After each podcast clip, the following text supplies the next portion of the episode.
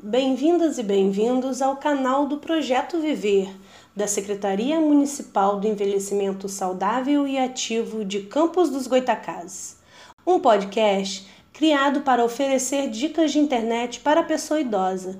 Eu sou Atma Zoraide, professora do Centro Dia do Idoso, e hoje eu tenho uma dica para você que quer navegar no mundo da tecnologia.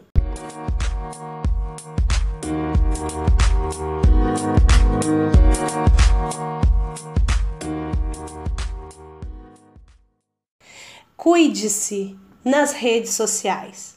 Para muitos idosos, as redes sociais são parte vital da internet.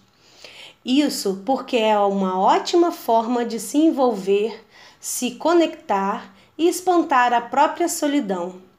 Então, é muito importante conhecer os termos e controles de privacidade dessas plataformas, pois é somente dessa forma que se torna possível garantir o acesso seguro.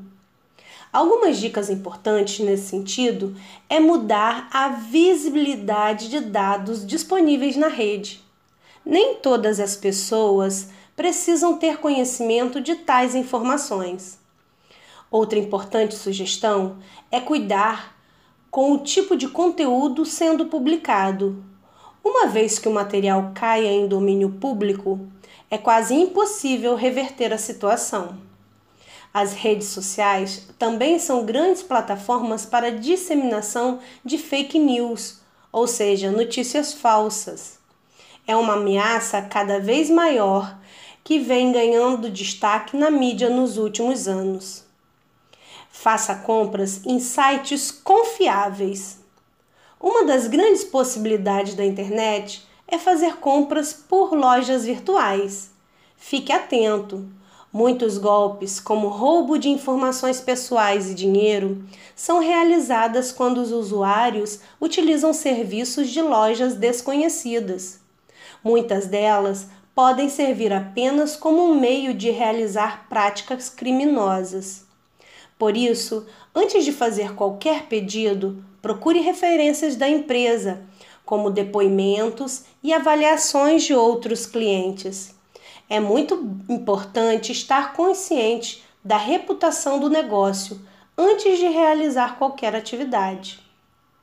Outra dica é não abra e-mail ou links estranhos. Segundo pesquisa da empresa de segurança E7, o Brasil é o maior país em número de fraudes bancárias. Por isso, é vital nunca dar um clique em e-mails suspeitos, anunciando alguma coisa gratuitamente ou informando sobre atualizações cadastrais obrigatórias em bancos, por exemplo.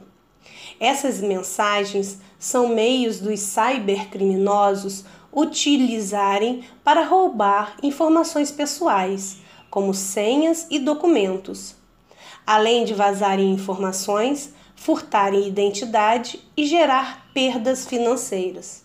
Portanto, é extremamente importante que você olhe de maneira crítica qualquer e-mail suspeito e comunique-se. Peça ajuda sempre que precisar.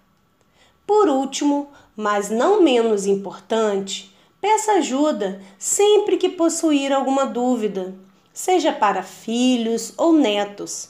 É importante que usuários mais velhos possuam fontes confiáveis a quem possam recorrer quando necessitam descobrir alguma informação precisa sobre o uso da internet, configurações de segurança em dispositivos pessoais, redes sociais, entre outros.